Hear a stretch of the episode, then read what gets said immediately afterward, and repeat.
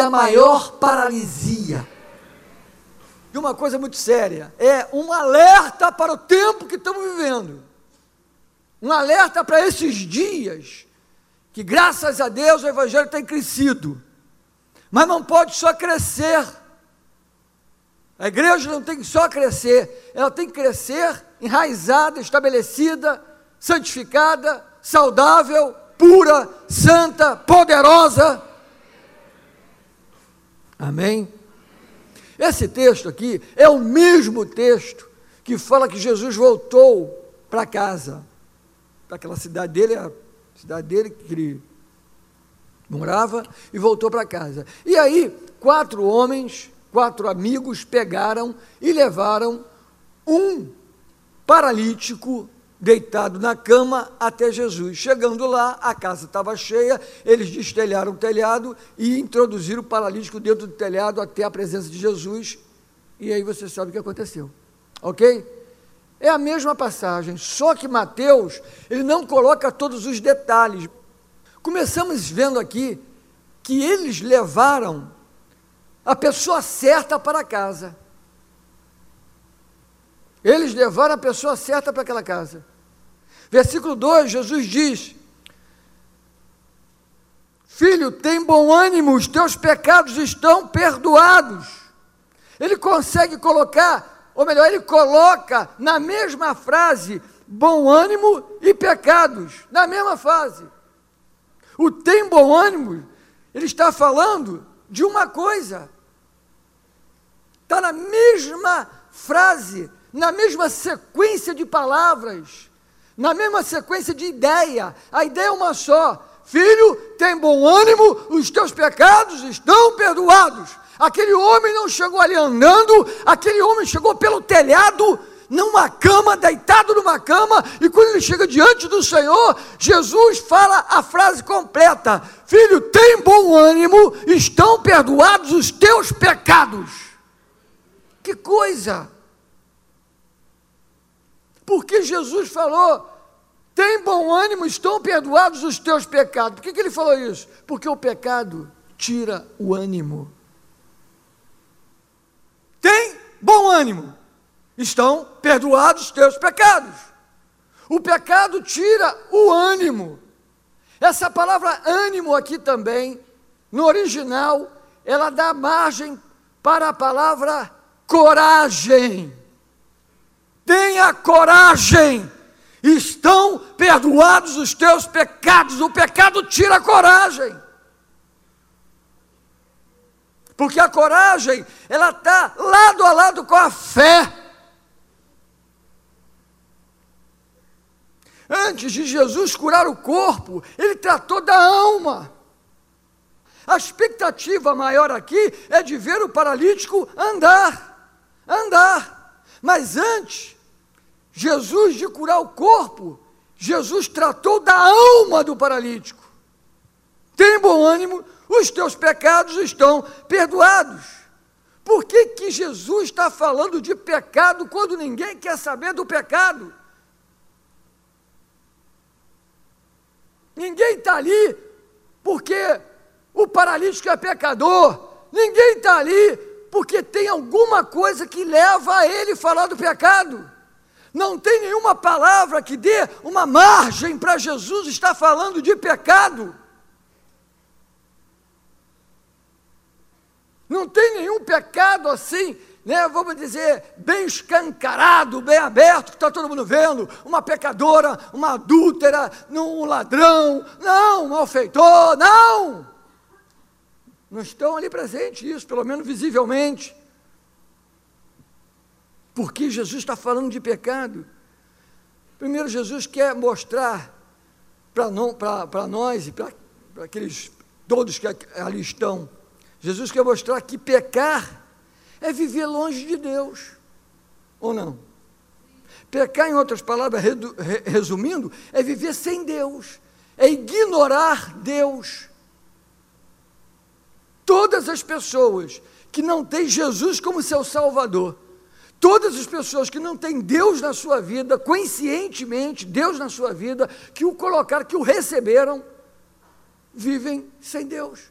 podem ser até criaturas de Deus, mas não são filhos de Deus, porque o único meio para que a pessoa possa se tornar filho de Deus é entregando, crendo, né, entregando a sua vida e crendo em Jesus Cristo como Salvador. Jesus é o caminho, a verdade e a vida, ninguém vai ao Pai senão por mim, ele mesmo falou. Ele não é um caminho, ele é o único caminho. Não tem jeito. Então, o que está acontecendo aqui? Quando ele fala de pecador, ele está falando de alguém que vive longe de Deus, que não tem o Senhor, que ignora Deus. Irmãos, nós aprendemos aqui que o maior milagre foi feito primeiro por Jesus. Ou seja, Jesus libertou o paralítico do pecado. A coisa principal foi resolvida. Jesus libertou o paralítico do pecado. Estão perdoados os teus pecados. Jesus lhe ofereceu primeiro perdão, não músculos. Primeiro Jesus lhe ofereceu perdão, não cura. Jesus primeiro ofereceu perdão, não pernas para correr.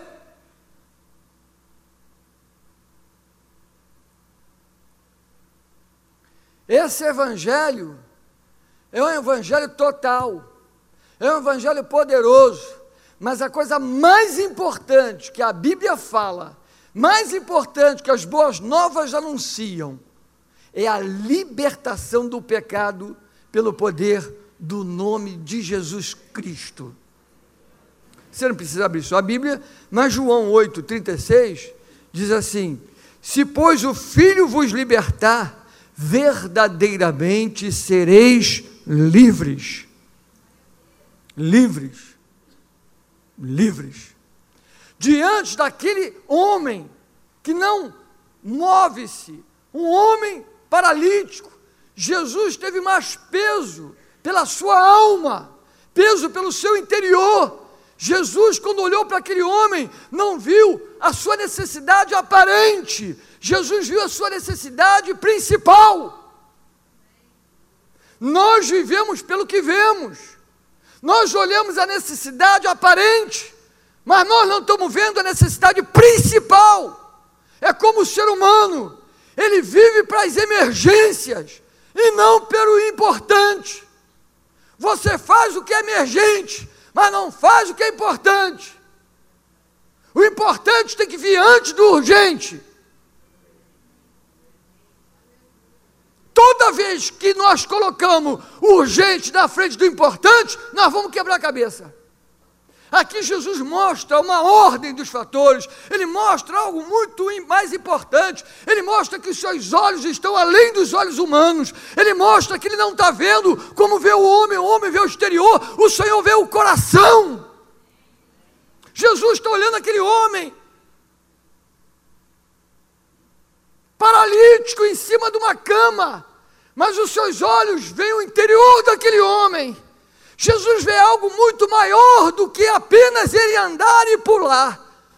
Jesus vê aquele homem ser resgatado para a vida, para viver. Glória a Deus. A verdadeira liberdade, a verdadeira libertação, começa no interior, começa dentro de nós. Você pode ter uma limitação externa, mas uma libertação interna. Como você pode ter uma libertação externa e uma prisão interna. E isso tem acontecido com muitas pessoas, até crentes. Porque nós achamos o seguinte: aceitamos Jesus, vamos para o céu. Meu problema está resolvido? Se eu morrer, se Jesus voltar, eu vou para o céu, tenho eternidade, glória a Deus, estou livre. Mas as pessoas não entendem que o pecado fala muito mais do que uma experiência de ir para o céu. Você aceitou Jesus como teu Salvador, você vai para o céu. Claro. É inquestionável, isso é pessoal. Não tem que julgar, não tem que se falar, acabou, ponto final. Agora, o Senhor não está interessado em apenas nos levar para o céu. ele está interessado principalmente em nos libertar para a terra. Nos libertar para a terra. Nos libertar para a terra. Nos libertar para a terra.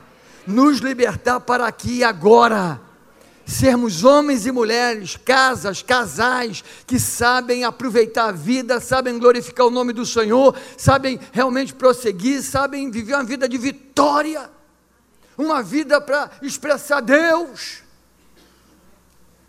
Amém? Agora, o Senhor não está interessado em apenas nos levar para o céu, Ele está interessado em nos libertar para a terra nos libertar para a terra, nos libertar para a terra, nos libertar para a terra, nos libertar para aqui e agora. Sermos homens e mulheres, casas, casais que sabem aproveitar a vida, sabem glorificar o nome do Senhor, sabem realmente prosseguir, sabem viver uma vida de vitória, uma vida para expressar Deus. Amém? Este homem aqui, quando se fala de pecado, ele tinha dentro dele o pecado, o pecado despertador. O pecado é um despertador, né?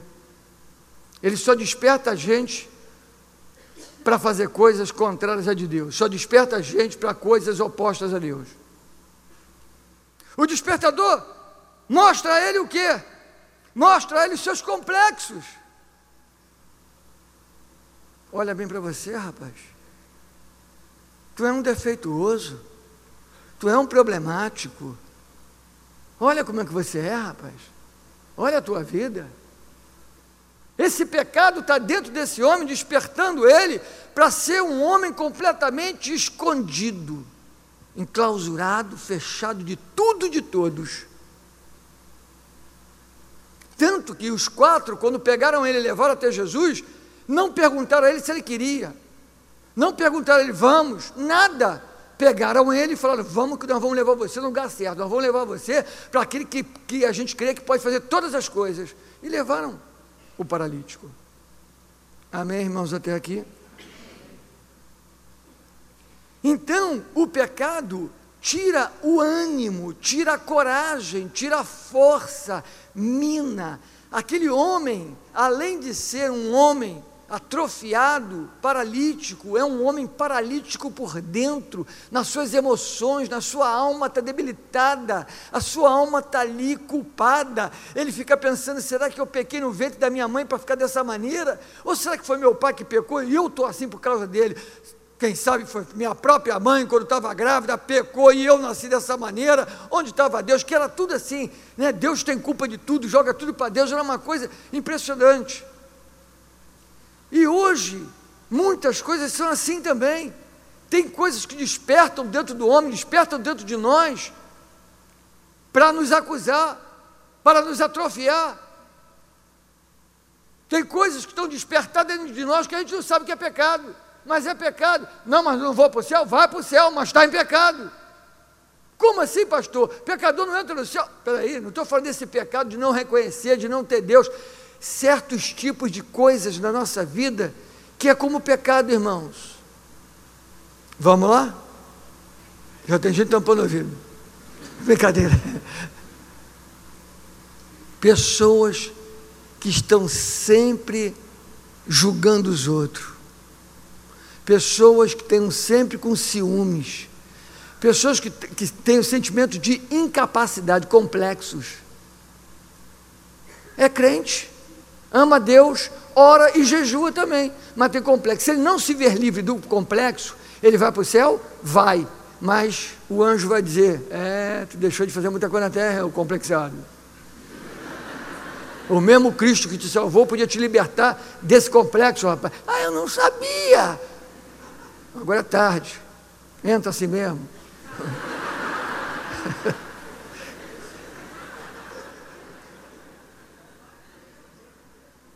Volto a dizer, o Senhor não quer apenas nos libertar para levar para o céu, Ele quer nos libertar para viver na terra. Viver abençoado, viver livre, viver com a mente aberta, viver realmente para abençoar outros. Viver para ter um estilo de vida onde as pessoas vão dizer: Eu quero ser igual a você, eu quero ser assim. Pecado dele estava dentro, dentro dele. A culpa, a solidão, os complexos, estava tudo dentro dele. Dentro dele.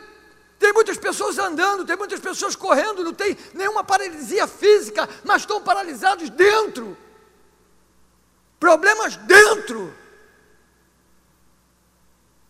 Você sabe por que muitos casamentos vão para o divórcio? Porque as pessoas não têm quebrantamento suficiente para uma suportar a outra e ajudar a outra. Todo crente que ama a Deus tem motivo suficiente para nunca divorciar. Nunca. Porque ele tem dentro de si quebrantamento, cruz, para suportar, para ajudar, para andar segunda milha e para ir e para aprender também, para se arrepender, para dizer me perdoa, eu vou mudar também e tal. Isso é relacionamento. Mas as pessoas pensam que casam com a pessoa certinha bonitinha. Nasceu para mim. Irmãos, quantas coisas estão dentro de nós que é pecado. Porque a Bíblia diz assim: aquele que diz que não tem pecado, atire a primeira pedra. Não é? A Bíblia diz que nós temos, que nós somos pecadores. O sangue de Jesus nos cobre do pecado. Uma coisa é a origem do pecado, que o Senhor nos liberta. Outra coisa são consequências de pecado, que vai na nossa vida sendo dia após dia. Nós vamos nos libertando, vamos crescendo, vamos mudando, vamos nos santificando. É o processo de santificação. Quantos estão entendendo? Pecado, origem. Pecados é o que? Frutos do pecado original. O pecado que é a falta de Deus, é a ausência de Deus, é resolvido quando nós cremos e aceitamos Jesus. A nossa vida é ligada com Deus de novo. Nós temos acesso ao Pai. Quem tem acesso ao Pai, aí vai descobrir a verdadeira vida. Vai ter libertação, vai, vai crescer, vai expandir, vai, e vai embora. Amém? Mas quantos pecados da nossa vida, na nossa, nas nossas vidas, que são pecados como desculpa. Não, eu sou assim mesmo, irmão. Não tenta me mudar, no nome de Jesus. Sou assim mesmo. Sou invocado mesmo. Eu tenho. Meu pavio é grande, mas ele é um pavio. É um pavio. Tem hora que explode. Tem outros que têm os pavios mais curtos. Alguns nem pavio têm. explode o tempo todo. Por isso, Jesus aqui tratou a coisa principal naquele homem, porque era o que ele mais queria tratar nos fariseus. O que ele está fazendo com aquele homem, ele queria fazer nos fariseus. Mas os fariseus não lhe dão permissão para isso. Primeiro, que nem creem. Porque quando ele falou, estão perdoados os teus pecados, os fariseus falaram assim: É! Que é isso? Que blasfema é essa? Só Deus perdoa pecado. Que negócio é esse? Só Deus perdoa pecado. Você. Ah!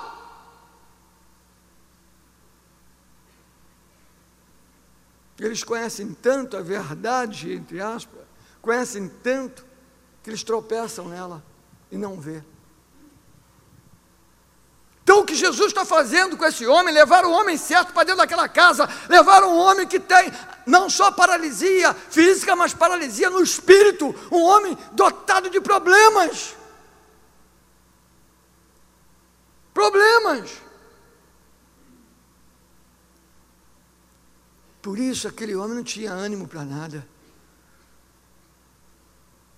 O pecado tira o ânimo, irmãos. O pecado tira a coragem. O pecado tira a fé. Amém. Aquele homem tinha um despertador dentro dele despertador da tristeza. Tem gente que é crente, mas só vive triste. Tem gente que é crente, só vive deprimido. Tem gente que é crente, só vive com medo. E por ter medo de arriscar, nunca vai a lugar nenhum.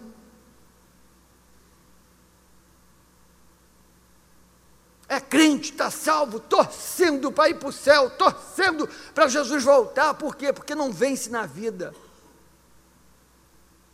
Tem gente que é crente, mas não perdoa o irmão. E por que, não perdoa? Não perdoa porque ele errou. Cara fez algo como teve. Ele é que tem que me pedir perdão e dizer: Você também pode me perdoar. É uma vergonha, mas é verdade. São coisas que estão em nós, despertadores que estão em nós, ditando como devemos andar nesta vida, quando nós deveríamos, nesta vida, ter uma vida de vitória o tempo todo, glorificando o nome de Deus com o nosso viver. Mas não. Por isso, Jesus tratou a coisa principal nesse homem: estão perdoados os teus pecados. Tem bom ânimo. Estão perdoados os pecados. Amém? Glória a Deus. E aí, eu podia botar essa frase que eu vou falar para você até como título da mensagem. Mas ia ficar muito forte. Mas eu preferi soltar essa frase agora. É uma frase bonita Frase reveladora, hein, irmão? Uma frase que resume tudo que você acabou de ler comigo. Ainda vai meditar um pouco mais, né? A frase é o seguinte: Antes dele ser livre da cama, ele foi livre da lama. Que frase maluca é essa, pastor? É bíblica. Porque Salmos 40, no versículo 2, diz assim: tirou-me de um poço de perdição, de um tremendal de lama, colocou-me os pés sobre a rocha e me firmou os passos. Esse versículo se cumpriu completamente na vida desse paralítico. Colocou meus pés sobre a rocha e me firmou os passos.